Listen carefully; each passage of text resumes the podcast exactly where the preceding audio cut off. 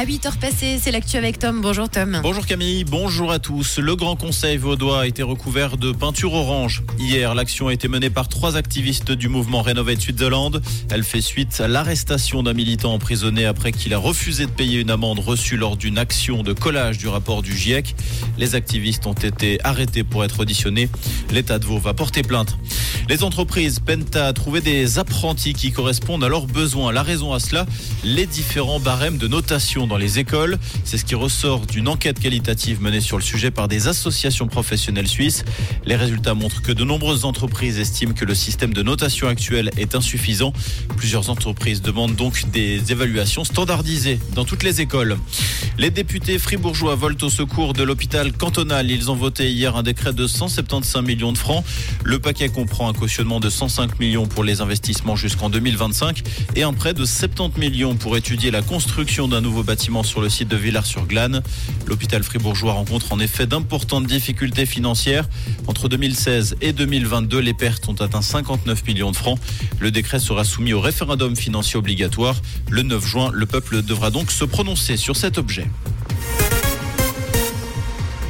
Un éboulement perturbe le réseau des transports lausannois. Ce dernier a eu lieu dans la nuit de dimanche à lundi sur l'itinéraire de la ligne 16 au niveau de l'avenue Louis-Vuillemin. En conséquence, la ligne est déviée de tunnel à Hermitage en direction de Grand-Venne uniquement via l'avenue de la Borde.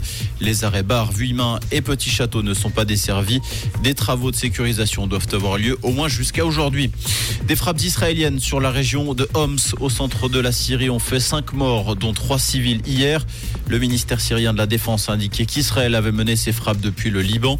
Ces attaques visent essentiellement les forces pro-iraniennes, notamment le Hezbollah, allié au régime syrien, ainsi que l'armée syrienne. Nouveau renfort pour le Lausanne Sport. Le club vaudois a annoncé hier l'arrivée du milieu de terrain Donat Rudani en provenance de Young Boys. L'international kosovar a passé sa visite médicale ce lundi. Il est prêté jusqu'au terme de la saison. Cette année, le joueur de 24 ans a disputé 13 rencontres avec IB et marqué de buts.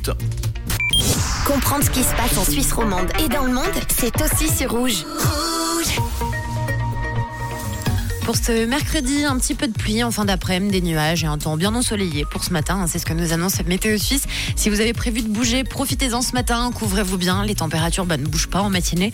On a à peine 1 degré à Bro, 2 degrés à Neuchâtel et 4 degrés à Genève.